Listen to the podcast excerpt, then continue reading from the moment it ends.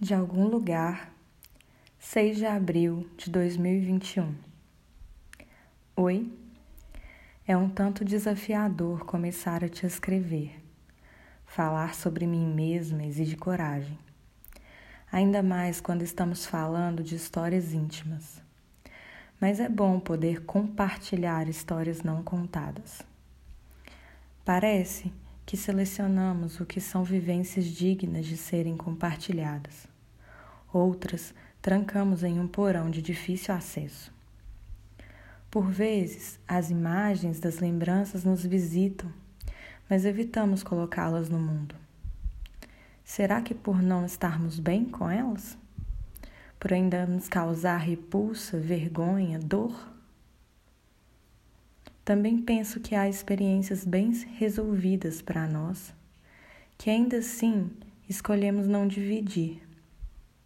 É como colocar um véu, uma proteção, para a vida não ser tão vulgar. Vou começar compartilhando algo estranho. Na minha adolescência, às vezes, procurava por situações sexuais as quais me deixavam no lugar de rejeição. Eu escolhia um homem numa balada que notoriamente não me queria, e eu passava a noite inteira me mostrando, me colocando disponível para ele. Certa vez, um homem entendeu meu jogo e ele entrou na dança.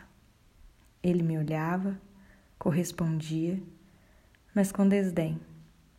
Era como se ele me falasse: Você é palatável, mas não é a minha opção. Contudo, ele não me ignorava, só me deixava de escanteio para caso não conseguisse coisa melhor. Aquilo me deixava excitada. Ele encontrou uma outra opção, flertou e ganhou. Lá estava ele com uma outra mulher, carinhoso, atencioso, bem diferente do olhar que trocava comigo. Eu os observei. Eu sabia que aquela cena não daria em nada. Estou chamando nada de sexo. Sabia que no fim da balada ela iria para casa e ele estaria com tesão. E quem sabe preferiria me usar a bater uma punheta sozinho no hotel. É, ele não era da minha cidade, estava de passagem. E foi o que aconteceu. A garota foi para casa ele veio na minha direção. Não nos falamos. Ele me pegou pela mão e amanheci o dia no quarto dele. Ele literalmente me usou. Me pegou de quatro, gozou uma vez, tomou um banho sem se importar se eu sentia. Eu estava molhada, mas não, não cheguei ao clímax. Começamos de novo.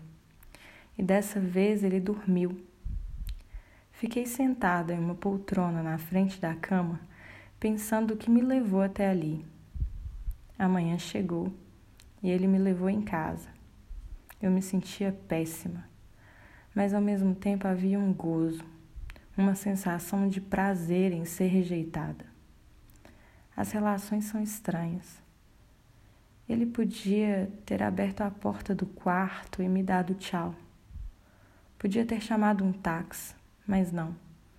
Ele me levou em casa e me deu um beijo para se despedir.